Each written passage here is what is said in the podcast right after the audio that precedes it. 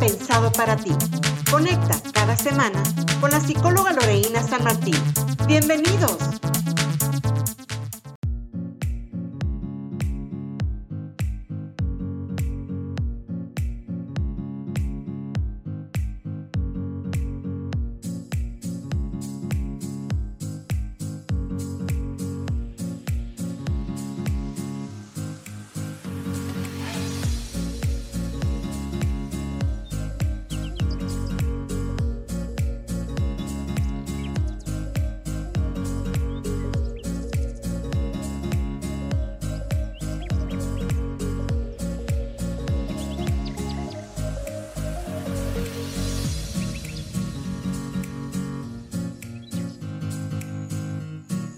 ¿Cómo estás? Gracias por iniciar tu fin de semana conectando con Inside Me.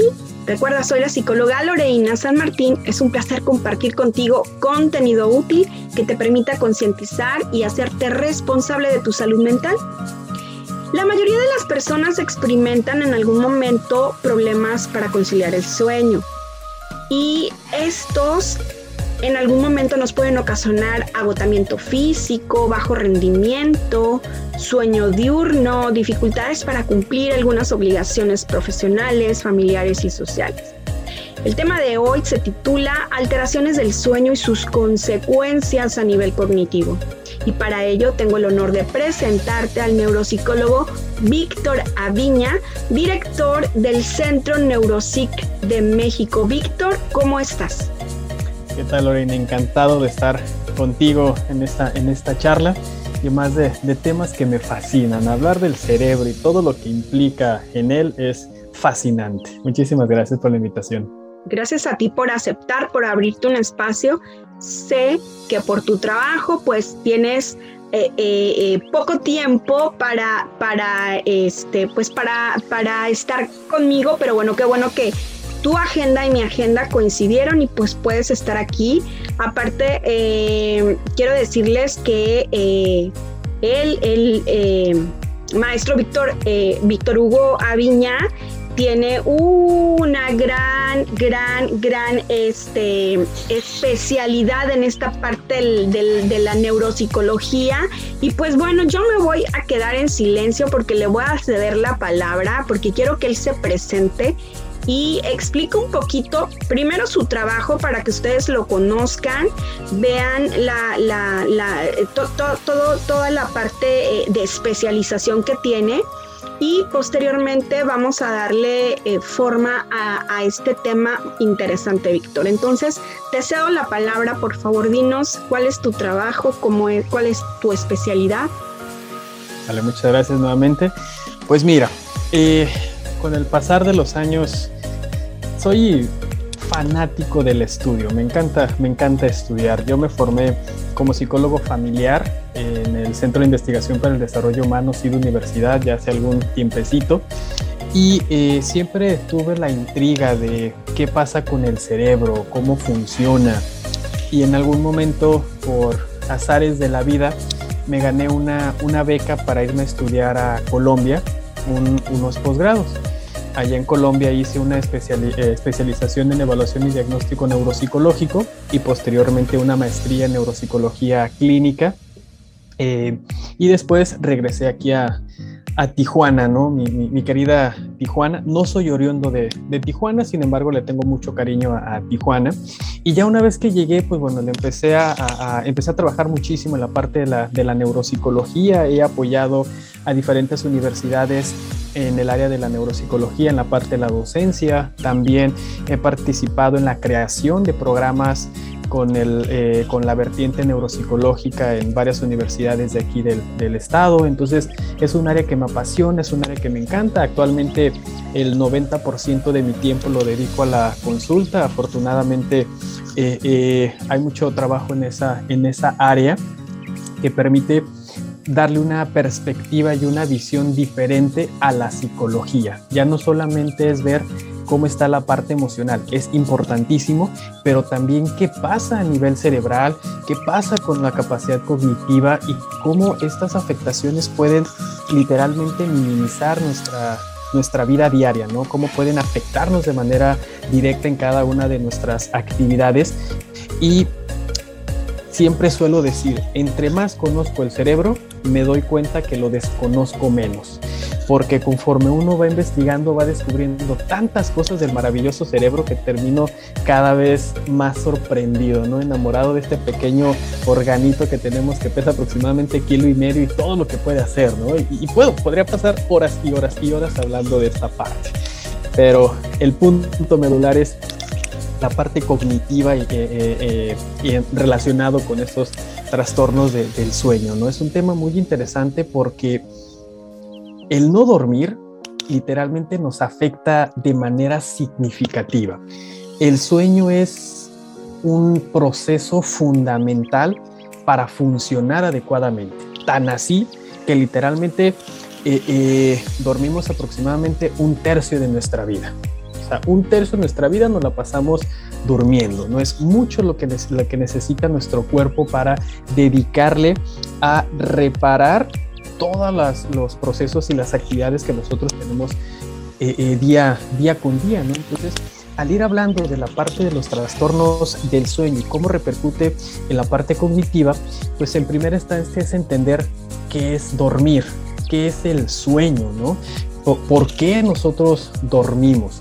Y el sueño como tal, para, para algunos autores, es considerado como una actividad mental, una actividad que eh, se produce precisamente eh, eh, mediante el, el, dormir, nuestra capacidad mental va reparando. Normalmente podemos decir, cuando dormimos, descansamos.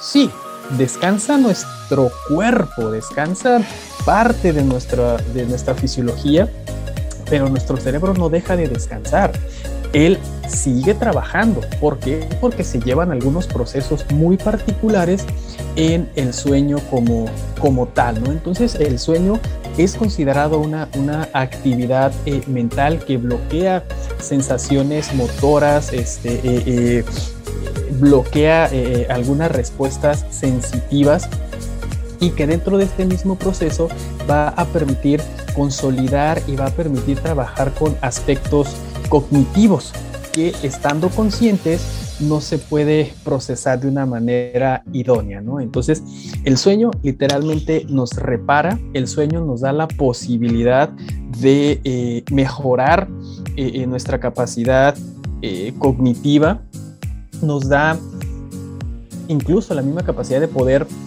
mantener una regulación emocional directamente si no dormimos podemos estar de malas, eh, eh, eh, emocionalmente no nos sentimos bien, entonces es muy muy significativo el, el, sueño. ¿no? ¿Qué pasa durante el sueño?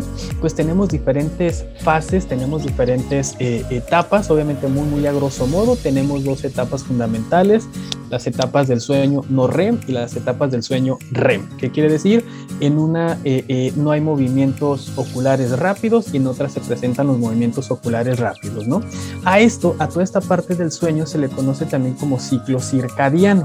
El ciclo circadiano es eh, eh, un proceso que tenemos al, dormir que va desde un sueño ligero hasta un sueño profundo y conforme se van presentando esos, esas etapas del sueño vamos entrando en una mayor eh, profundidad, ¿no? Más o menos el ciclo circadiano, sin ser un dato exacto, pero es un aproximado, dura más o menos como dos horas cada ciclo circadiano. Por eso se suele decir que lo ideal es dormir entre 6 y 8 horas, ¿no? E, es raro que alguien diga, ah, duerme 7, duerme 5. Normalmente se agrupan como en horas de 2. ¿Por qué? Porque un ciclo circadiano dura aproximadamente ese tiempo y lo ideal es dormir entre 3 y 4 ciclos circadianos. ¿Qué pasa cuando eh, nos despertamos, por ejemplo, en un sueño profundo? Normalmente nos, nos, despertamos en el sueño profundo y todo el día nos sentimos somnolientos, nos sentimos cansados, porque también a la par hay una segregación de neurotransmisores que van a bloquear eh, todas estas respuestas sensoriales y, y motoras.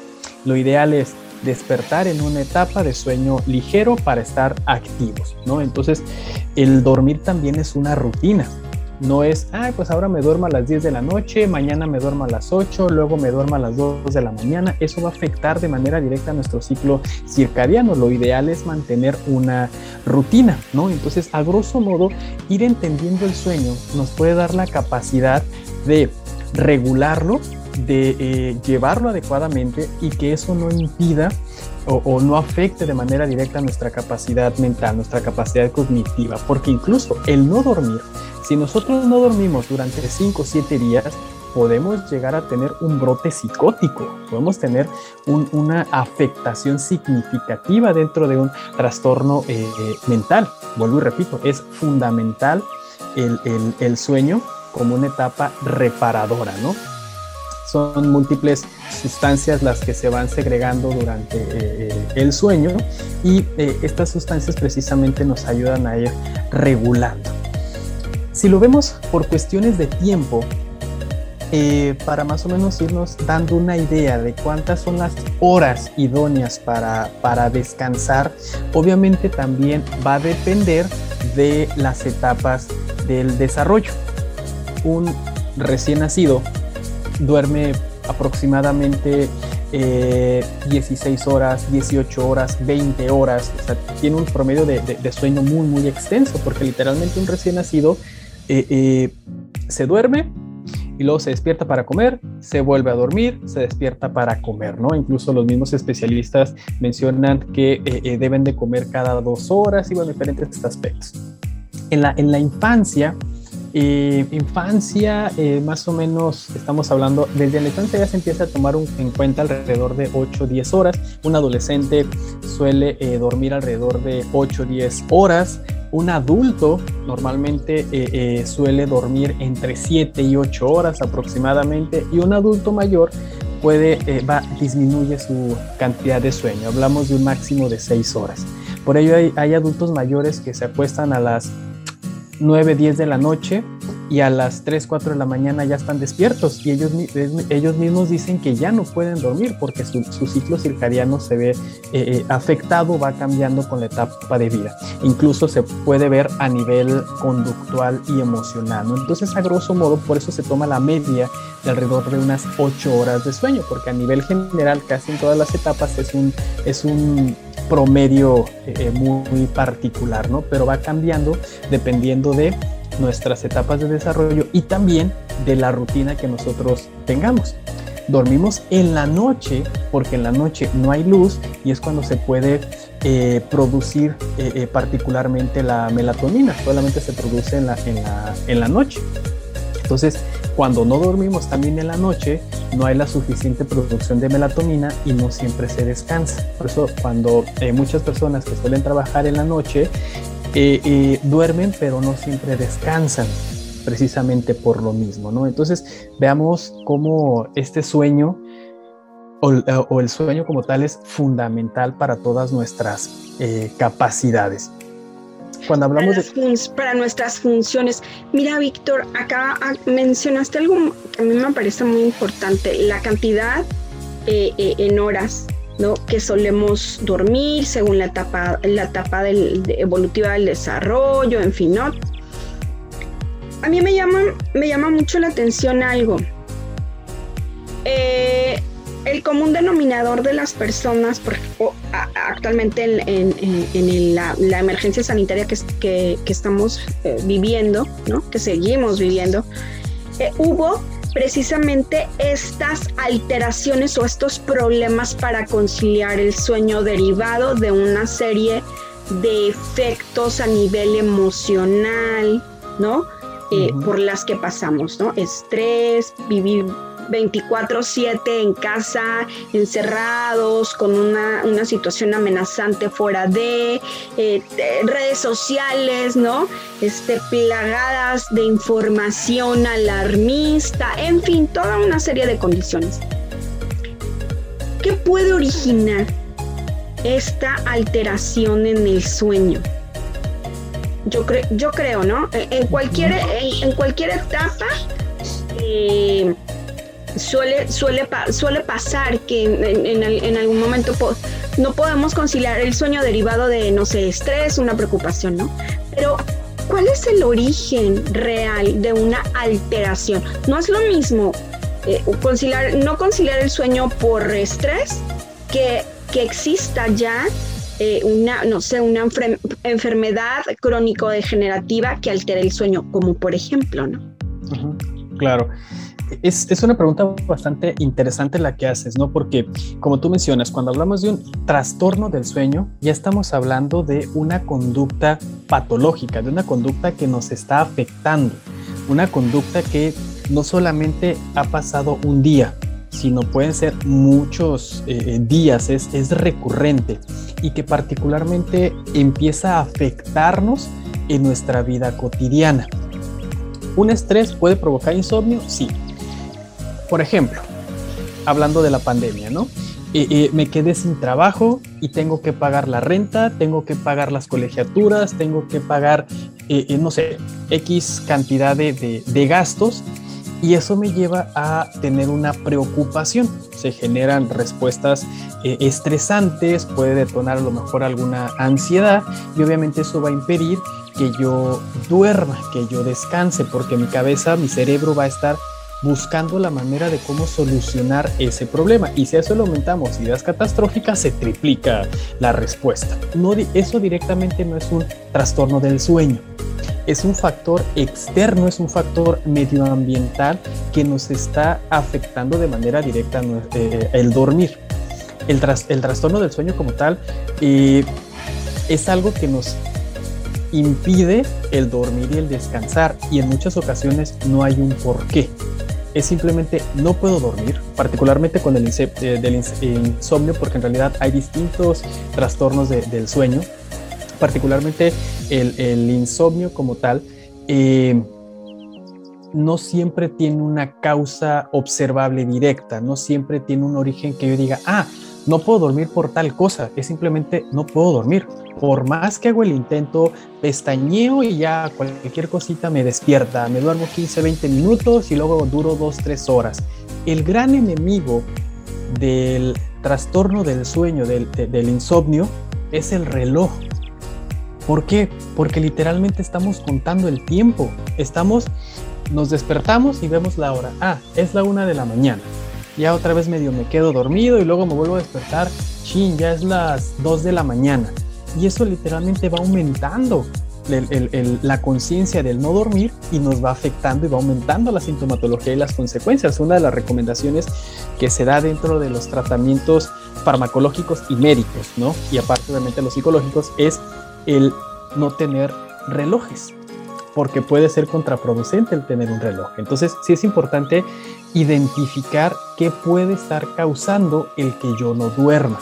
Si no hay una explicación muy clara o una causa muy clara del por qué no estoy durmiendo, probablemente podríamos estar hablando de un trastorno, porque incluso dentro de los trastornos del sueño están involucrados también cuestiones fisiológicas puede haber una alteración de neurotransmisores, puede haber una alteración en la, en la, bioquímica como tal del, del, cerebro, digamos, no, no eh, algún tumor o algo que esté afectando una estructura particular de, de, nuestro cerebro, ¿no? Ahí hablamos de otros factores importantes a considerar, porque como menciono, el más común, pues hablamos del, del insomnio, ¿no? El insomnio como tal es esta incapacidad que nosotros tenemos para poder conciliar el sueño. No es lo mismo no dormir en toda la noche, en toda la noche a dormir por pausas. Hay personas que dicen, es que yo tengo más de 6, 8 meses sin poder dormir. Medio cierro los ojos, duermo 10, 15 minutos y luego ya me despierto. Y así se la van llevando. Y incluso, como yo mencionaba hace ratito, bueno, ¿y por qué no les da un brote psicótico? Si en teoría los 7 días que no duerme uno, se puede producir eso, porque no es lo mismo no dormir o como dirían en mi rancho, no pelar los ojos en toda la noche, a dormir por partes. El dormir por partes, aunque sea breves minutos, lleva un proceso de, descanso rapidísimo y luego otra vez el despertar. Obviamente afecta cognitivamente, sí, pero por eso se lleva a no tener estas afectaciones eh, eh, a nivel eh, de brote psicótico porque sí hay periodos de, descanso, ¿no? Entonces, digo, viendo desde esta parte, para poder hacer un diagnóstico adecuado de un eh, trastorno del sueño hay que ir con un especialista. Normalmente son neurólogos con especialidad en trastorno del sueño y tiene que hacer todo un estudio donde se revisa cómo está nuestra... Uh, uno de los estudios que utilizan es el electroencefalograma para ver cómo están las ondas cuando estamos descansando, si no hay actividad, si hay actividad, bueno, dependiendo de las, de las ondas que se estén analizando y ahí ya se puede identificar si hay un origen a nivel eh, bioquímico, a nivel estructural, con alguna resonancia. Y desde la parte psicológica, pues bueno, es investigar si no es un factor médico, sí podría ser un factor emocional, preocupación, este, estrés por mucho tiempo, porque el mismo cuerpo se acostumbra, el cuerpo se adapta. Por ejemplo, con las mamás, eh, y pongo el ejemplo de las mamás porque normalmente es una queja muy común, ¿no? De es que no puedo dormir porque mi hijo no ha llegado o porque el, el esposo llega tarde y no me puedo dormir, ya pasó la una, dos de la mañana y cuando me quiero dormir ya no puedo. Pues claro, porque durante todo ese tiempo estabas con un nivel de estrés elevado, hay una respuesta fisiológica al estrés, se activa todos nuestros sistemas y el cuerpo está atento a un peligro. Entonces, para volver otra vez a relajar a ese, periodo eh, eh, relajante después de un estrés, pues obviamente va a ser muy complicado, ¿no? Entonces, identificar esos esos eh, orígenes nos puede dar respuestas más significativas para el tratamiento y también para identificar si es uh, uh, un trastorno como tal o algún otro factor, ¿no? Entonces, ¿qué pasa a nivel cognitivo con los trastornos del sueño? Particularmente son tres procesos los que suelen verse afectados, ¿no? Hablamos de la atención, hablamos de la memoria y hablamos de las funciones ejecutivas. Esos tres procesos son los que mayormente se ven afectados cuando no dormimos adecuadamente. Y estos tres procesos son fundamentales para la vida cotidiana. ¿Por qué? Porque la atención como tal es el proceso que nos va a permitir a nosotros concentrarnos, es el que nos va a permitir a nosotros, valga la, redundancia, prestar atención. Si no prestamos atención, es casi seguro que eh, la memoria eh, presente conflictos. ¿Por qué? Porque la atención y la memoria están ligados, trabajan muy muy a la par, trabajan muy muy en conjunto. Entonces, hay problemas de atención, es casi seguro que haya problemas de memoria. ¿Y qué va a pasar? No vamos a almacenar, eh, eh, eh, la información, como dirían algunos, se olvida muy rápido y eso afecta a nuestra vida cotidiana. ¿Por qué? Porque, ching, yo tenía una cita y no me acordé o ya no sé dónde dejé las llaves, o ahora, eh, eh, no sé, X actividad y ya no me, me, acuerdo, ¿no? Y en funciones ejecutivas, pues bueno, estamos hablando de, de procesos complejos donde está eh, íntimamente relacionado nuestra capacidad de pensamiento, nuestra capacidad de abstracción, la capacidad de resolver conflictos, la memoria de trabajo y otros tantos procesos. Si no descansamos, no se llevan a cabo. Entonces, si lo vamos viendo, para que se lleven a cabo estos procesos, nuestro cerebro tiene que relajarse. Ahora, eh, en la noche, cuando nosotros dormimos, trabaja en mayor medida una estructura que se llama hipocampo. El hipocampo es la estructura por excelencia que eh, eh, coordina a la memoria. No es la estructura que almacena directamente, es el que va a coordinar todo el proceso de codificación, de almacenamiento y de evocación de la información. En la noche es cuando hace su chamba, en la noche es cuando trabaja. Si nosotros no descansamos adecuadamente, el hipocampo no va a trabajar lo suficiente y al no trabajar lo suficiente no se va a almacenar la información. Por eso es más fácil que se pueda perder esa información y literalmente no pase a una memoria a largo, a, largo plazo. Solamente se queda en ese, en ese momento, ¿no? Veamos lo importante que es el, dormir. si lo vemos a lo mejor desde esta parte de neurociencia, por eso de alguna forma se presentan los sueños, porque el hipocampo está trabajando con toda la información que eh, tuvo durante el día y curiosamente nosotros no dormimos toda la noche.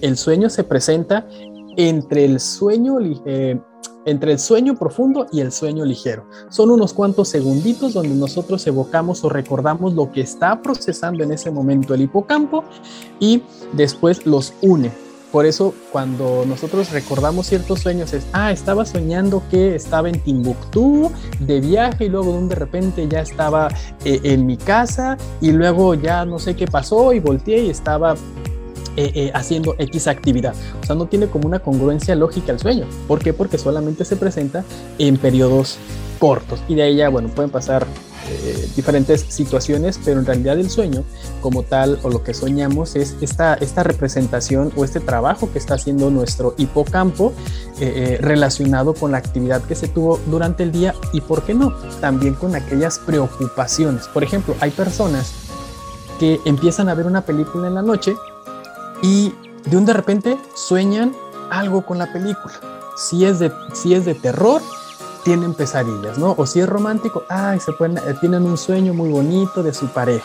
Porque en realidad la forma en la que trabaja el, hipocampo y nuestro cerebro vuelve a los sueños ilógicos. Con lo que trabaja es con la representación emocional y, y de esta sensación que provocó ese hecho, que provocó esa circunstancia.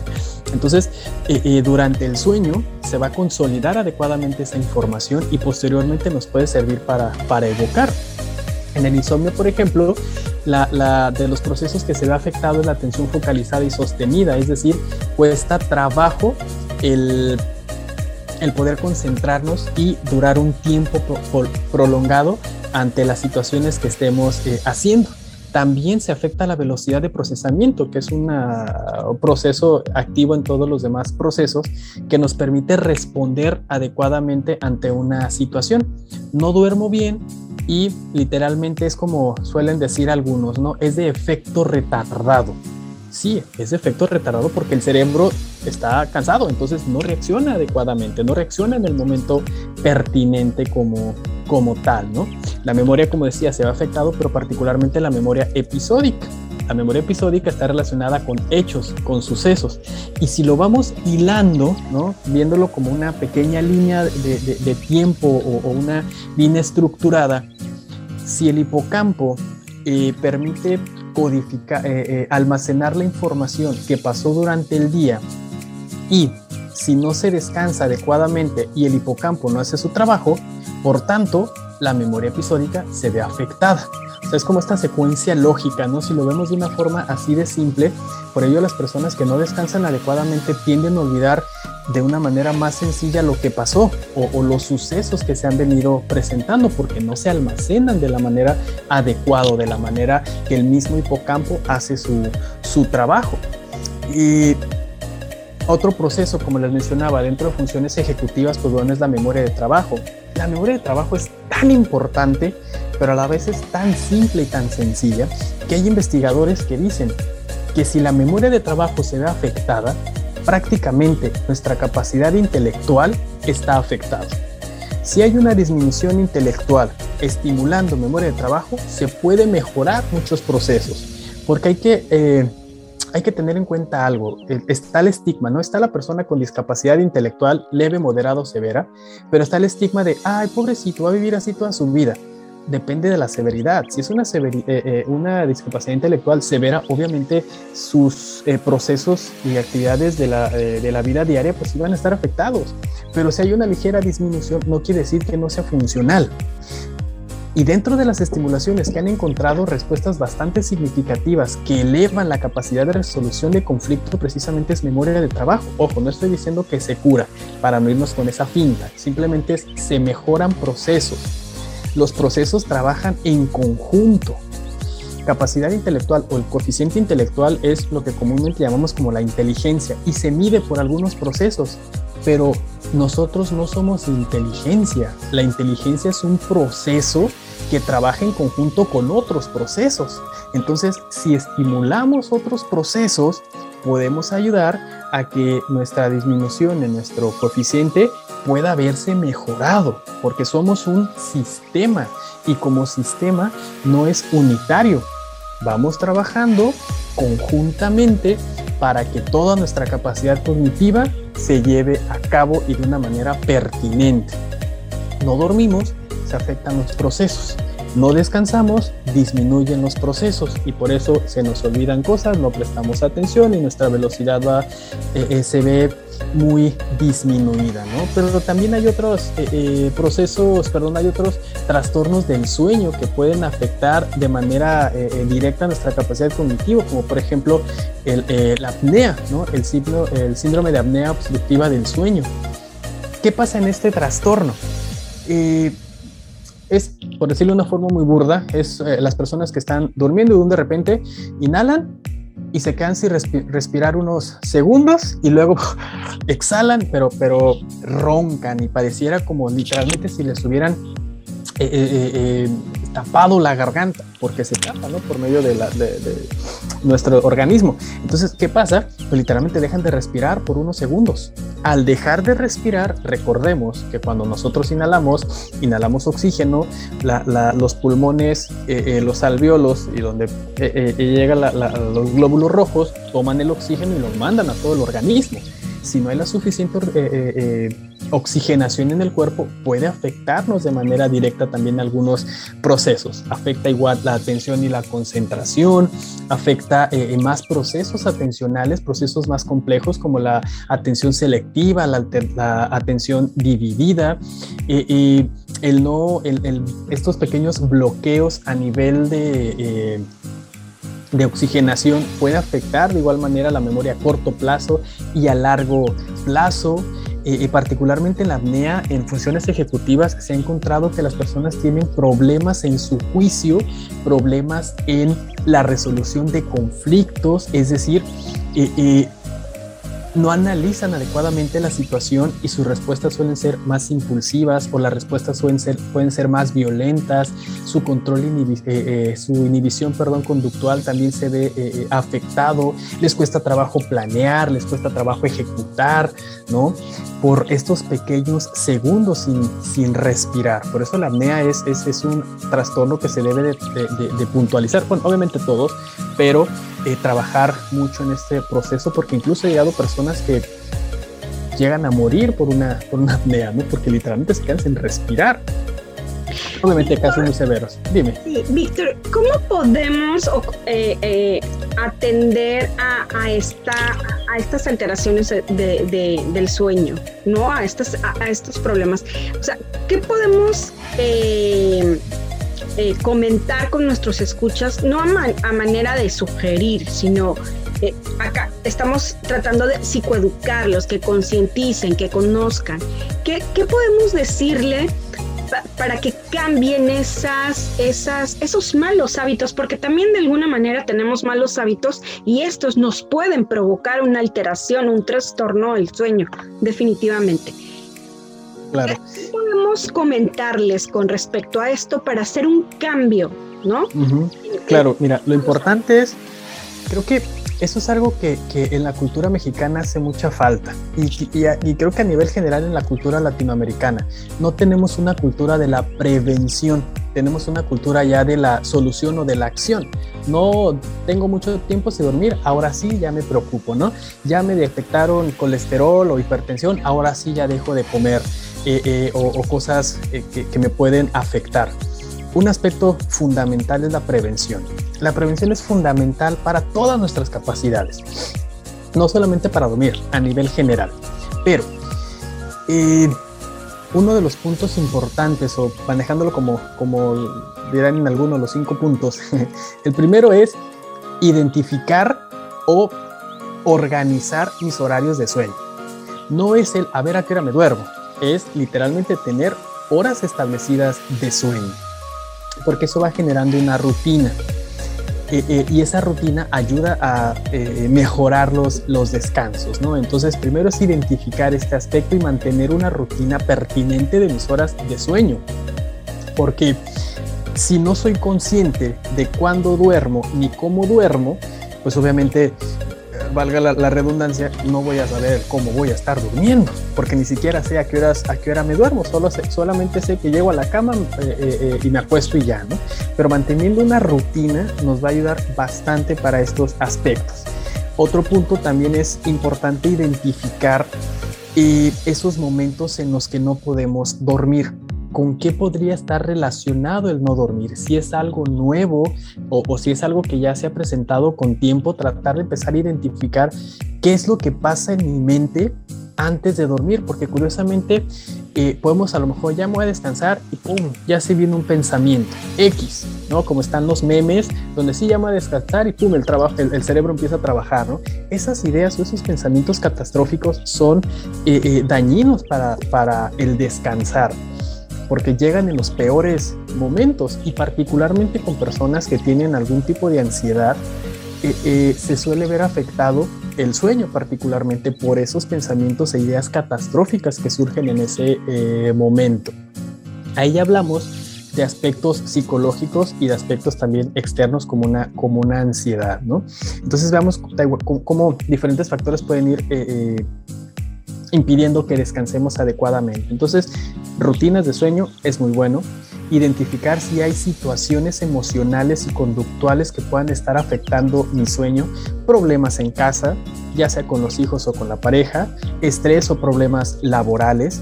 Eh, eh, todos estos factores medioambientales pueden elevar eh, la bioquímica de nuestro, organismo, de nuestro organismo en algunas sustancias en particular y evitar que descansemos adecuadamente. ¿Qué otra cosa podemos hacer? Evitar sustancias con eh, eh, uno que sean muy azucaradas o, que tengan eh, cafeína, por ejemplo, en la noche. este tipo de sustancias, como producen energía, obviamente, si nos tomamos un café a las 8 de la noche, café bien cargado, probablemente no vas a dormir. No es que seas, no es que tengas un trastorno de sueño, simplemente un factor externo provocó eso, ¿no? Por eso es ideal evitar sustancias eh, azucaradas. Por ejemplo, un niño, ¿no? Vamos a, darle de cenar un cereal, de esos cereales que están rebosando de azúcar y los papás es que no se duerme. Pues claro, ¿cómo se va a dormir si tú ya le diste una gran cantidad de energía, ¿no? En azúcares.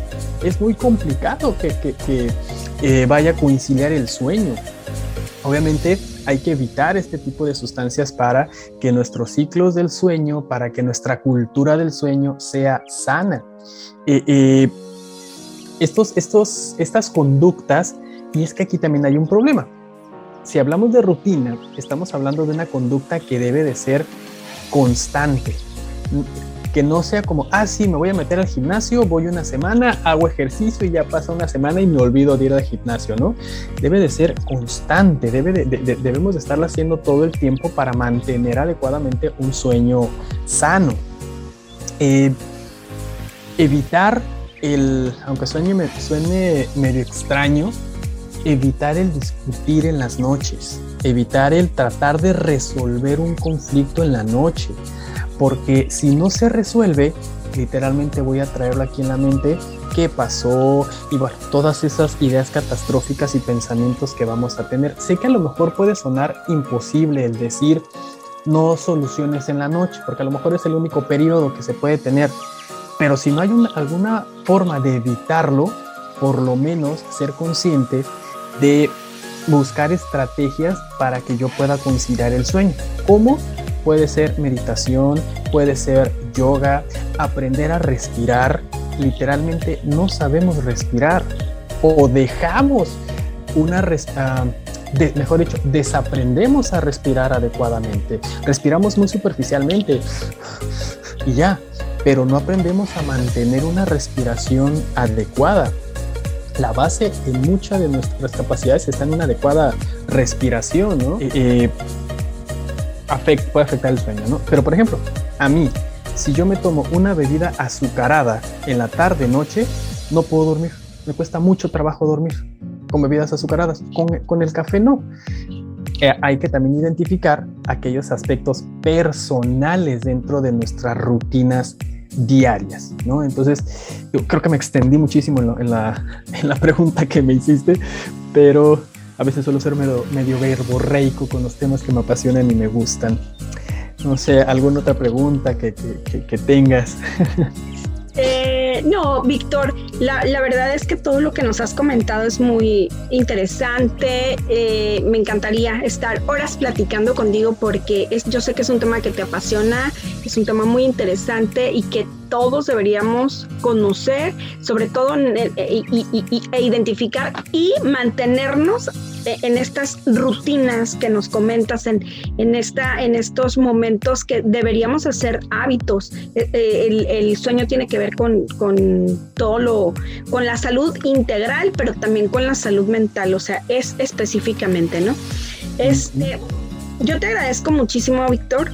Te dejo la puerta abierta para otro episodio ¿no? Encantado. Hablar, hablar específicamente de toda esta parte de, de, la memoria, ¿no? De, de, los problemas, ¿no? El, no sé, eh, más, más comunes, el, el, Alzheimer, por ejemplo, y todo, todo, todo este tipo de, de este pues de patologías, ¿no? Que, que están relacionadas con, con, el, con el cerebro, con, con, con eh, em, alteraciones en el cerebro, ¿no?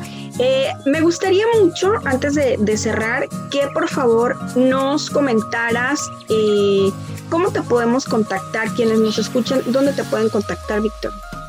Claro, mira, eh, con todo gusto puedo apoyarlos desde la parte terapéutica, ¿no? con mi formación como terapéutica y también desde la parte neuropsicológica al teléfono 664-210-0815. Ese es el número de, recepción de aquí de mi consultorio. Repito, 664-210-0815. También pueden encontrar eh, en Facebook como Centro Neuropsic México. Eh, ahí está el, Facebook y ahí mismo poder dar seguimientos, eh, trabajo de manera personal, la psicoterapia individual y de pareja y en la parte neuropsicológica, evaluaciones neuropsicológicas a niños, adolescentes y adultos. La parte de los adultos me encanta, me fascina. Ahorita mencionabas la parte de Alzheimer. Me encanta trabajar con personas eh, que tienen este tipo de diagnósticos. Infortunadamente es una enfermedad que no se puede evitar, pero sí se les puede brindar un apoyo para no erradicar la enfermedad porque no se cura, pero sí darles un granito para mejorar a nivel cognitivo, ¿no? Es, es maravilloso trabajar con adultos mayores y más por las experiencias de vida que te cuentan. No, no, no, no, igual puedo pasar horas hablando de eso, pero bueno, eh, eh, personas que tienen alguna afectación o alteración cognitiva cerebral, con todo gusto los puedo apoyar. Repito, 664-210-0815 y en redes sociales, en Facebook es Centro Neuropsic México y ahí con todo gusto los podemos este, eh, atender ante cualquier situación que puedan llegar a, presentar. Lorena, muchas, muchas gracias por la invitación. Créeme que encantado si en algún momento...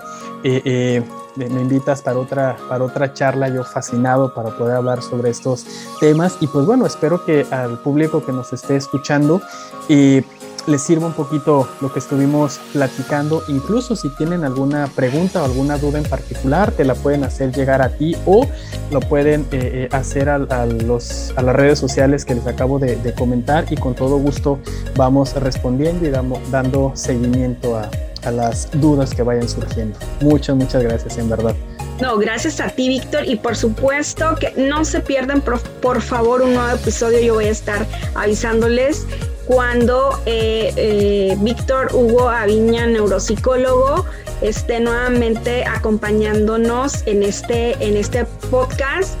Eh, hablando específicamente, ya tenemos el tema Alzheimer. Van a ver lo fascinante y maravilloso que es su trabajo. Lo conozco porque aparte de que, bueno, ahora puedo decir que es un gran amigo, fue mi maestro en, la, en un diplomado precisamente de neuropsicología. Es, eh, de verdad, la mente es, fascinante, es maravillosa. Eh, el tratamiento, la evaluación neuropsicológica también es fascinante. Bueno, ¿qué les puedo decir, no? Este, pues Víctor, nuevamente agradezco muchísimo a nuestros escuchas. Recuerden, este espacio es únicamente psicoeducativo, de ninguna manera damos diagnóstico, acudan con un profesional de la salud mental, de la neuropsicología, con un psicólogo para ser orientados y no olviden escribirnos a través de nuestras redes sociales. Nos vemos el siguiente viernes. Víctor, gracias.